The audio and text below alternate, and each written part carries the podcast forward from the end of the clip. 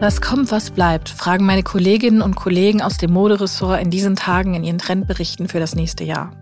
Was kommt, was bleibt, das fragen wir in dieser Woche auch hier im TV-Podcast, dem letzten in 2023.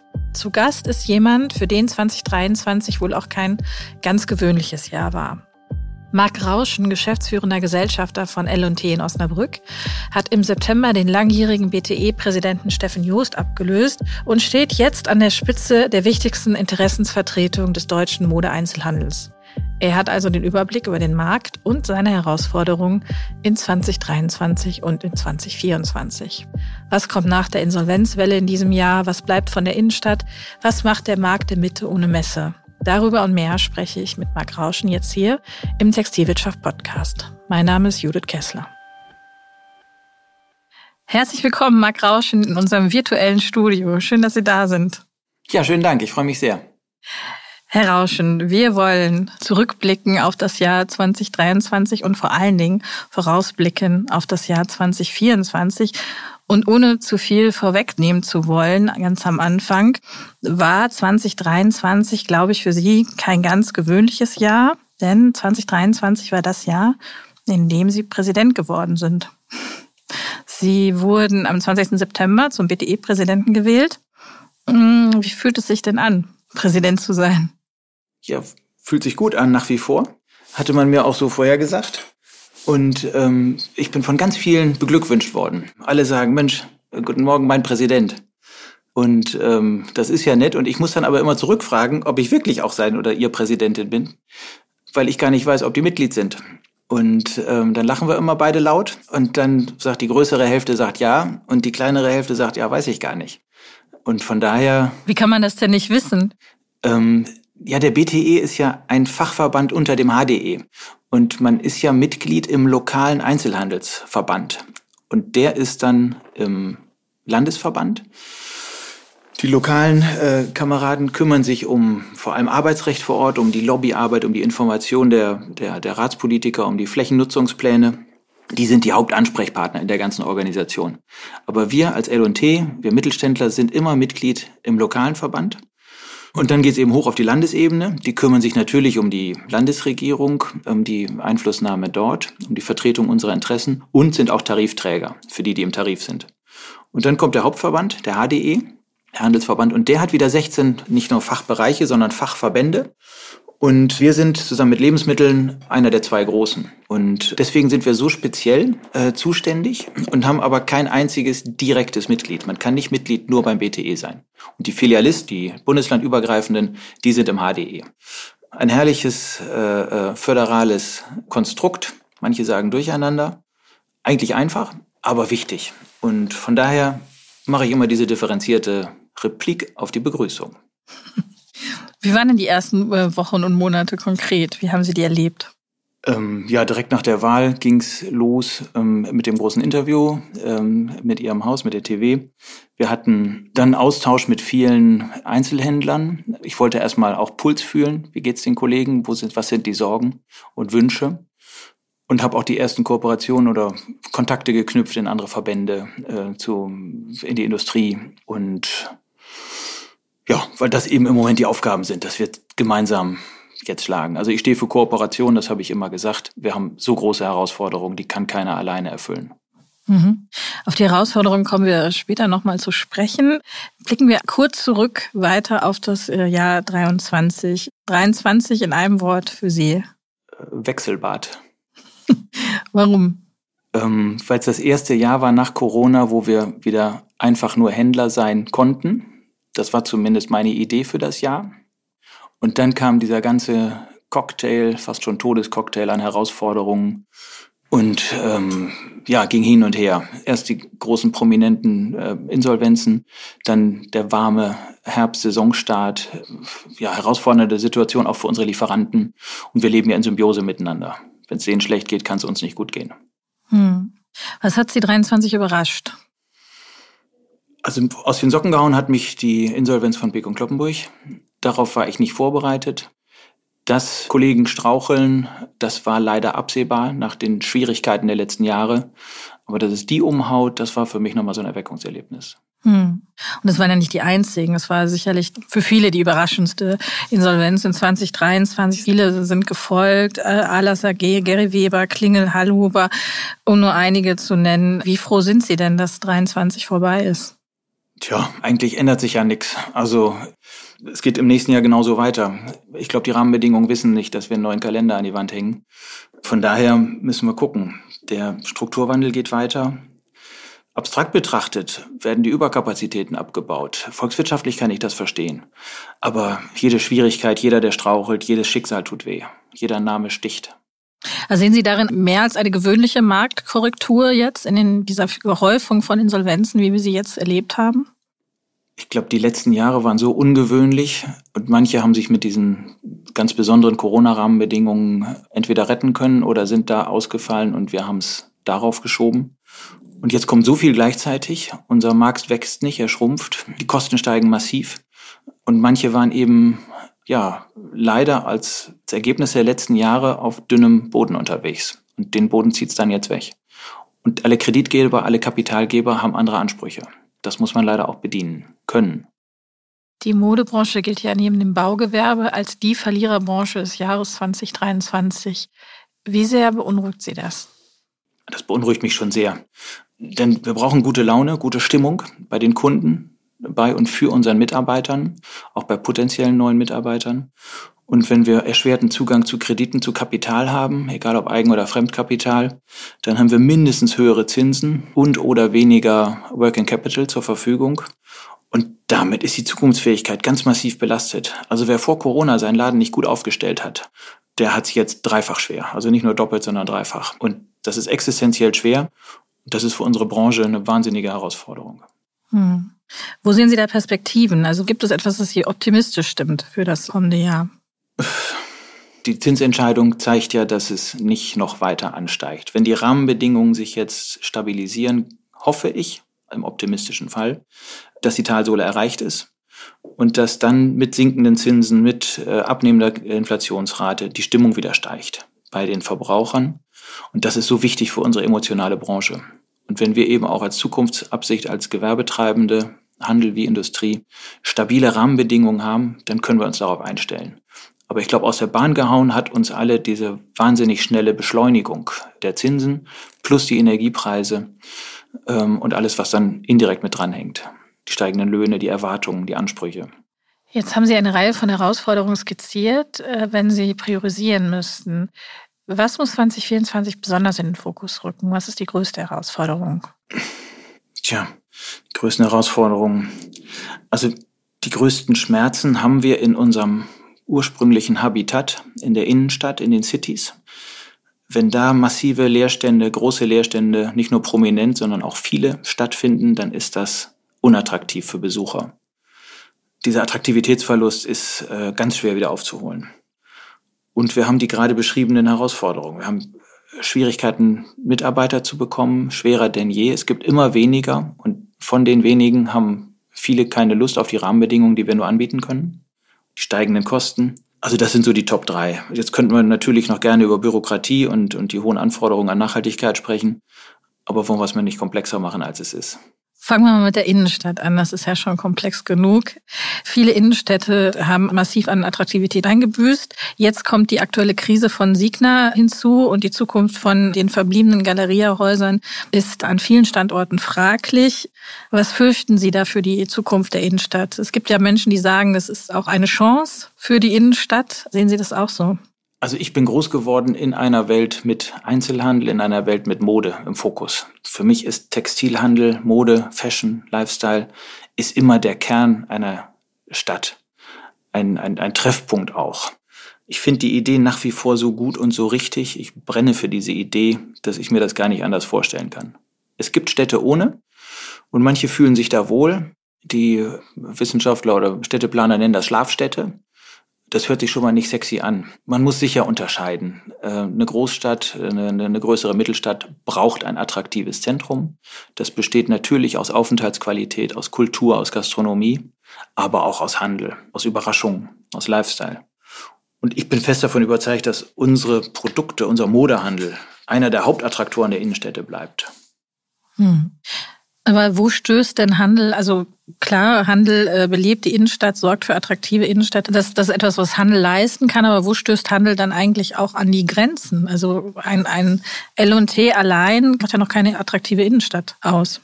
Nein, das kann keiner allein. Und das darf auch niemand erwarten. Es braucht das Engagement von ganz vielen. Es braucht den Zusammenschluss. Natürlich attraktive Sortimente. Diese Plattitüde muss einmal raus. Aber wir haben es in Osnabrück, wenn Sie mich jetzt konkret als L&T ansprechen, wir haben den Schulterschluss mit den Kollegen. Früher auch mit, mit Galeria und mit, mit Sinn. Die haben uns leider verlassen. Ähm, aber natürlich mit Pek und Kloppenburg sind die Hamburger Kollegen. Ähm, mit vielen Boutiquen, mit der Gastronomie. Dieses Miteinander ist gewachsen in den Jahren, wo wir uns gegen ein Einkaufszentrum äh, ähm, gewandt haben.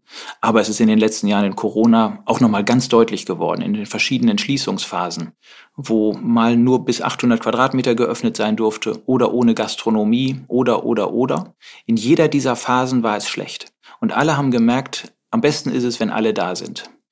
Und das hat sich so tief eingebrannt in unserer Community, dass wir das viel mehr wertschätzen und pflegen. Und ich glaube, das ist auch der Schlüssel zum Glück bei allen anderen, dass wir nur gemeinsam ein attraktives Paket abliefern können. Und dann braucht es einen Dirigenten und je nach Laune, Ort, Verfassung und Gegebenheiten ist dann Führung von vorne oder Führung von hinten angesagt. Also das kann eine Oberbürgermeisterin, ein Oberbürgermeister machen, Stadtmarketing, Wirtschaftsförderung oder eben der Vorsitzende der lokalen Werbegemeinschaft. Aber es braucht ein Miteinander. Hm. Was würden Sie sich denn konkret von der Politik wünschen in diesem Kontext? Also als BTE? Ich glaube, die brauchen das klare Verständnis, dass wir einer der Key Player in den Cities sind. Es gibt Gesprächsrunden, wo die ganze Bandbreite des bürgerlichen Lebens eingeladen wird. Und dann sind wir einer von vielen Spezialinteressensgruppen. Und jetzt nehme ich für uns mal in Anspruch, dass wir wichtiger sind als manch andere. Ich möchte die Kollegen nicht desavouieren. Aber ich glaube schon, dass wir mit der Attraktivität, mit den vielen, in unserem Fall Millionen an Besuchern anziehen und haben nur eine Stimme im Gremium, wie irgendeine Nische, wie die Bienenzüchter oder Verein der Freunde freilebender Wölfe, dann ist vielleicht das Stimmenverhältnis nicht gerecht. Und die Stimme erkämpfen wir uns. Ich glaube, die steht uns zu. Und deswegen suchen wir den Zusammenschluss mit Gastro, mit Kultur. Und dann können wir sagen, wir repräsentieren hier die größere Hälfte des innerstädtischen Lebens und unsere Stimme hat bitte Gewicht. Hm. Als BTE-Präsident haben Sie ja auch den Blick über den Tellerrand über Osnabrück hinaus. Was sind denn Projekte oder Innenstadtinitiativen, die Sie als Positivbeispiele nennen können, die was richtig machen, die stark sind? Oder muss ich ein bisschen nachdenken? Wir hatten unseren schönen ähm, Kongress, unseren ja, Ende September, Fashion Emotion, BTE-Kongress, und da waren die Stadtretter. Die heißen schon so schön. Und die haben ganz tolle Beispiele gebracht. Ich kann das jetzt nicht so schön auswendig nachplappern, aber die gehen eben individuell hin, gucken sich das Stärken- und Schwächenportfolio einer jeden City an. So habe ich den Ansatz verstanden. Und erarbeiten dann mit den Kollegen vor Ort eine individuelle Lösung, die passt und die attraktiv ist. Und ich glaube, das ist besser als Best Practice und dann wird's nachgemacht. Da habe ich zumindest jetzt nichts hier in meinem Werkzeugkasten. Mhm. Blicken wir von der Stadt nochmal zurück ähm, zum äh, Handel, zum Spezifikum des Modehandels. 2023 war ja auch das wärmste Jahr seit Beginn der Wetteraufzeichnungen. Äh, viele Modehändler haben unter einem viel zu warmen Herbst gelitten. Viele haben uns berichtet, dass sich inzwischen die Saisons gedreht haben. Also früher war für viele Modehändler die Wintersaison die rentabelste, weil man da die schweren Mäntel und die teuren Daunenjacken ähm, verkauft hat. Und viele Händler sagen, das ist jetzt für uns die Frühjahr- und Sommersaison, weil die sich aufgrund des wärmeren Klimas stärker ziehen lässt und die Abverkaufszeit im Winter einfach viel zu kurz ist und wir zum Vollpreis kaum noch verkaufen können. Die gleichen Händler gehen dann jetzt in der aktuellen Orderrunde zu den Lieferanten der Industrie und bekommen dann langärmelige Kleider und Strick und warme Sachen für die Sommerliefertermine. Also wir sprechen dann Juni, Juli vorgelegt, also speziell im Premium-Segment. Ich frage mich dann immer, ist das Wholesale-Business eigentlich agil genug, um sich auf die veränderten Bedingungen und Anforderungen durch den Klimawandel zu reagieren? Also wir, das müssen wir können. Wir sind ja Kaufleute und natürlich alle besonders emotional, äh, aber rechnen können sie doch alle, haben sie zumindest mal gelernt und mussten sie in der Prüfung auch zeigen. Der Abverkaufszeitraum Sommerware ist immer länger oder wird auch immer länger gegenüber dem für die Winterware. Leider ist die Winterware im Schnitt viel teurer, deswegen verlieren wir da überproportional. Und dann sind wir auch noch so wenig clever und fangen relativ früh mit den Reduzierungen an. Das hat Steffen Jost 16 Jahre seiner Präsidentschaft regelmäßig gepredigt, dass das unvernünftig ist. Hat bei vielen zum Umdenken geführt, aber nicht bei allen. Von daher haben wir diese beiden Themen, die Sie angesprochen haben. Ich glaube, wir sind gut beraten, uns an den äh, wärmeren Mittelmeerländern zu orientieren am Saisonverlauf. Die Vertikalen kriegen es zum Teil auch hin, die können sauber durchsteuern. Und ähm, wenn die das können hier in unserem Markt, dann müssten wir das auch können. Dazu können wir uns vertikal abstimmen, horizontal dürfen wir es nicht. Ähm, aber wenn man nicht zu früh anfängt mit Black Friday ist ja schon ein alter Hut, jetzt mit Singles Day ähm, und dann in der Weihnachtszeit die Preise nicht mehr hochkriegt, dann braucht man sich auch nicht wundern. Hm. Ja, viele Händler sagen ja, das ist im Prinzip die zwei Wochen vor Black Friday, um den Black Friday herum. Da fokussiert sich das ganz massiv für viele Kunden. Und kriegt man das wieder eingefangen? Ich denke, wir müssen das wieder einfangen, beziehungsweise wir müssen uns selbst, jeder hat die Preissetzungshoheit, das hat das Kartellamtgericht eindeutig geklärt. Und wir müssen das machen, was vernünftig ist und das, was der Kunde akzeptiert. Leider trommeln manche lauter, als, als sie arbeiten. Bei den Endkunden kommt an, im Kern 20 Prozent auf alles. Und es sind aber nur Sortimente an einem Tag oder bei drei Teile Kauf oder was auch immer. Aber die Message im Hinterkopf ist 20 auf alles. Das merken die sich für die elf Monate bis zum nächsten Black Friday. Und das kann es nicht sein. Also ich glaube, wir kriegen das hin, wir müssen das hinkriegen. Und wer das nicht hinkriegt, wer nicht genug Wertigkeit in seinen Produkten, in der Beratung hat, dass der Kunde wahrnimmt, der Preis ist gerecht, der erfährt dann eben dieses Feedback der Kunden, dass sie verweigern. Das ist schmerzhaft, aber das ist eben der marktwirtschaftliche Prozess. Jetzt wird ja schon ungefähr genauso lange, wie Steffen Joost schon immer gegen den Sale getrommelt hat, auch darüber diskutiert, die Saisons zu verschieben, anzupassen. Ist das äh, realistisch? Ich glaube ja. Der Klimawandel zwingt uns dazu. Es ist notwendig, dass wir es anfassen. Frau Merkel würde sagen, es ist alternativlos. Die Sommer werden länger, die Winter werden leichter und kürzer. Ähm, da müssen wir ran, wir müssen weiter nach hinten. Saisonstart, Herbst, Winter ist nicht mehr der erste Neunte, wie früher. Das können wir zwar machen, wir können das Schaufenster dekorieren, aber bei 30 Grad ist da noch nicht viel los im September. Dies Jahr auch im Oktober nicht. Also es war ja wirklich sehr warm. Ich glaube, das haben wir spätestens in diesem Jahr gelernt. Wir können es allerdings als Händler nicht nur alleine lösen. Ich glaube, dazu ist es wichtig, den Dialog auch mit den Herstellerverbänden zu führen. Das haben wir angestoßen, beziehungsweise sind im Dialog mit den Kollegen. Und jeder Händler ist, glaube ich, gut beraten, das für sich zu reflektieren, in der Einkaufsentscheidung zu berücksichtigen und sowohl den Saisonstart später stattfinden zu lassen und den Sale, die Reduziertphase, auch später zu machen. Wir haben häufig Schnee im Februar und warum sollen wir da Halbarmhemdchen zeigen, wenn die Leute draußen wirklich noch bei minus 10 Grad mit Daunenjacken unterwegs sind? Ähm, wir müssen es gesamtstrategisch angehen und die Mittelmeerländer machen es uns vor. Ich glaube, da kann man viel von lernen. Also richten wir den Blick vom Mittelmeer nach Brüssel. Hier sind eine Reihe neuer Richtlinien und Gesetze in der Pipeline, die die Modebranche zu mehr Nachhaltigkeit verpflichten sollen. Welches Gesetz, welche Richtlinie ist aus Sicht des BTEs aktuell die größte Herausforderung für den Modehandel? Also es betrifft ja hauptsächlich unsere lieben Lieferanten. Wir sind dran, mit dem HDE zusammen das auszuwerten, was ja gerade frisch entschieden worden ist. Das Blöde ist, wir haben ein bestehendes deutsches und ein geplantes europäisches Lieferkettengesetz. Das trifft erstmal die größeren Händler und später dann abgestuft die kleiner werdenden. Wir haben leider unklare Vorgaben. Und das ist so schwierig, weil wir eben noch keine Erfahrungen haben. Die Vorgaben fehlen. In diesen Tagen ist gerade die neue Entscheidung gekommen. Wir wollen die ganz dezidiert auswerten, weil wir gar nicht dagegen sein können und auch nicht wollen. Es ist schwer, wir kämpfen für eine einfache Lösung, die wünschen wir uns, auch für eine Verantwortung dahin, wo sie hingehört. Aber wir können jetzt nicht das Thema Nachhaltigkeit wieder zurückdrängen. Das gehört sich nicht. Wenn Menschenrechte gefährdet sind und die große Politik entscheidet das so, dann ist das richtig. Dann können und wollen wir nicht dagegen schießen. Wir sind noch in der Abstimmungsphase und dann machen wir gerne im Januar vernünftige Vorschläge. Aber erst müssen die Unterlagen vorliegen und dann knien wir uns da auch richtig tief rein. Was wünschen Sie sich denn da konkret äh, von der Politik? Also wie könnten Lösungen aussehen?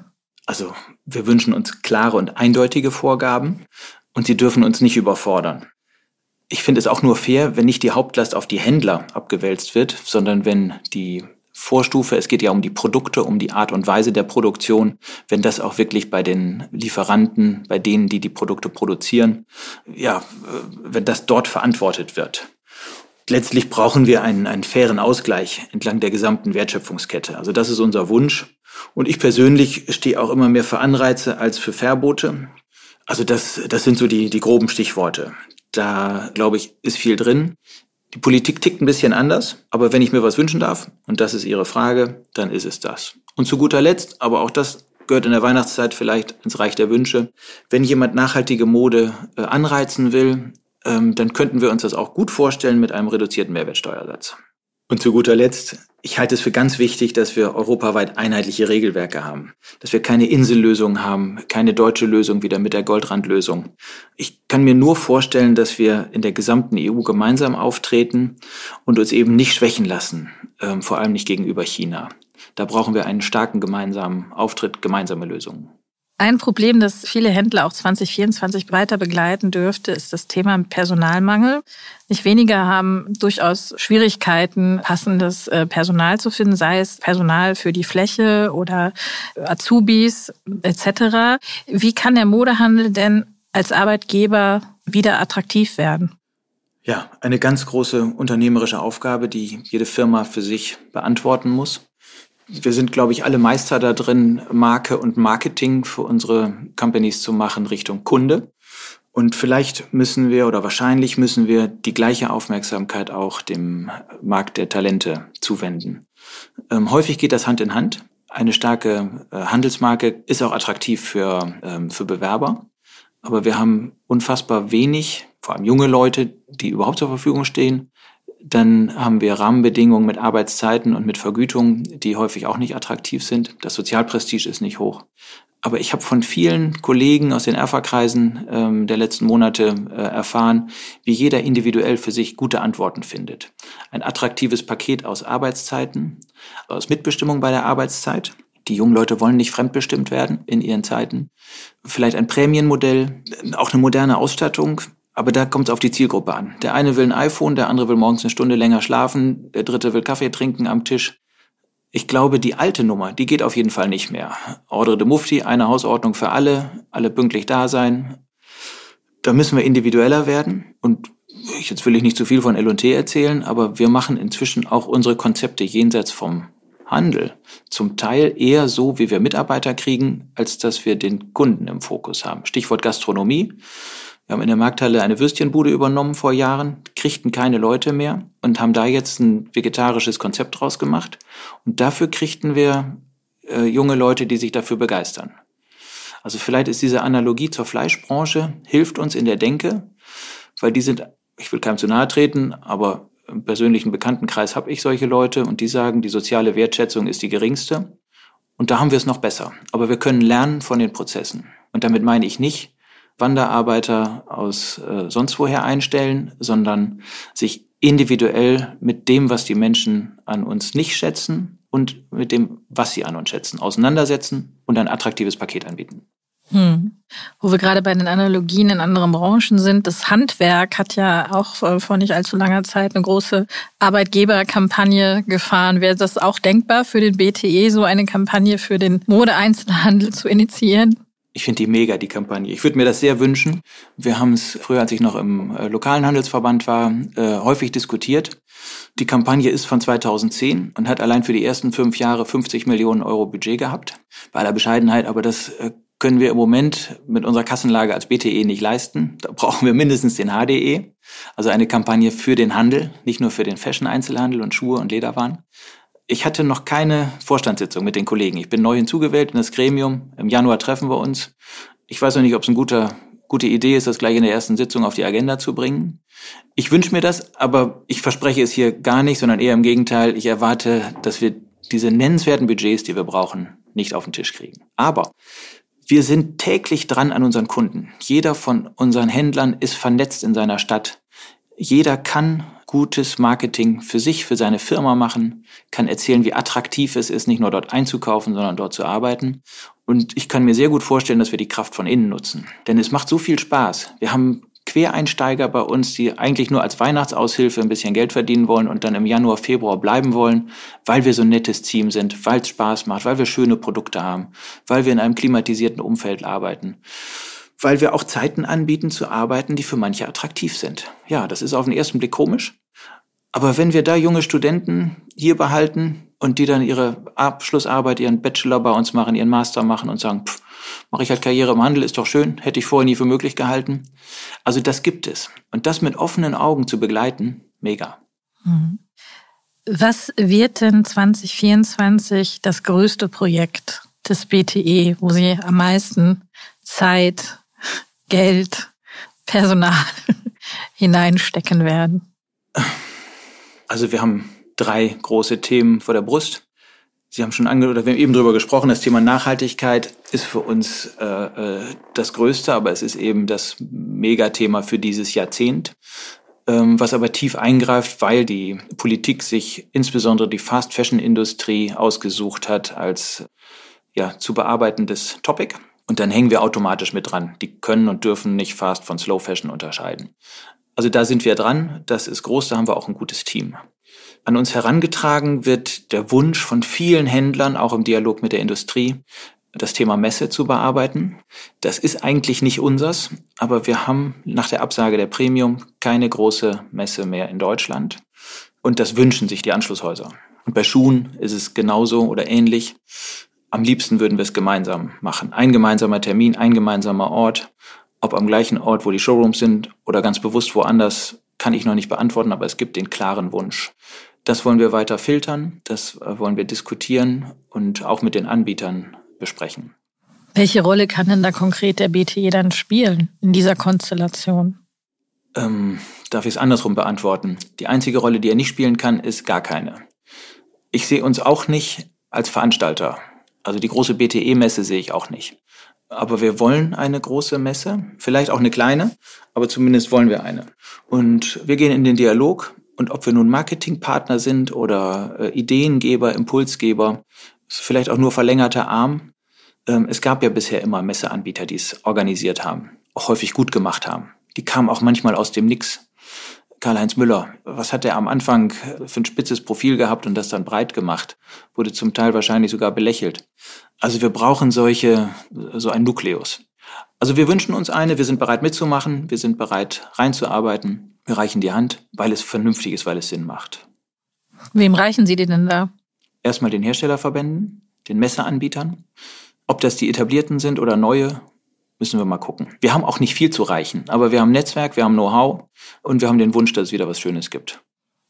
Eine größere Rolle in dem Kontext haben ja zuletzt auch die Verbundgruppen gespielt. Also Messen haben ja unterschiedliche Funktionen und, und äh, die, zumindest diese Netzwerkbegegnungsstätten, die hatte dann ja zuletzt auch die Unitex mit ihrem Fashion Festival und äh, zum Teil auch die Katak mit dem Markentag äh, ausgeübt, der in den letzten Saisons einen guten Zulauf bekommen hat. Jeder, der was auf die Beine stellt, was die Branche zusammenbringt, ist ein geborener Partner für diesen Prozess.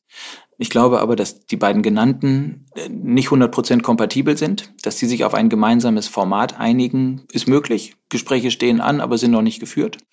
Die haben natürlich auch ein Eigeninteresse. Die wollen ihre Community bespielen. Wir sind äh, Katach-Anschlusshaus. Ich kenne die Katach-Veranstaltung seit Jahren, seit Jahrzehnten und schätze sie bin im Gespräch mit der Unitex. Ich bin eingeladen, im Mai dort in Ulm äh, erstens teilzunehmen, aber eben auch als äh, BTE-Präsident auf die Bühne zu kommen. Das mache ich auch gerne.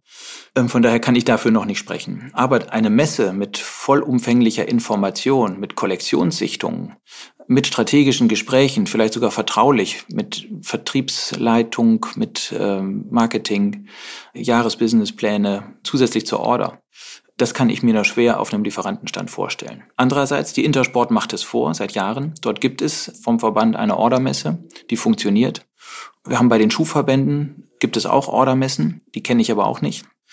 Also die Mitglieder, von denen ich die Stimmen höre, die wünschen sich auf neutralem Boden eine Messe, frei von Eigeninteressen. Viele sind bereit, Eintritt zu zahlen, wie in Offenbach auf der Lederwarenmesse wenn wir sowieso 100 oder mehr äh, Euro fürs Hotel bezahlen und die Anreise, dann können wir auch 50 Euro Eintritt bezahlen. Vielleicht nicht 1000 wie bei der Immobilienmesse.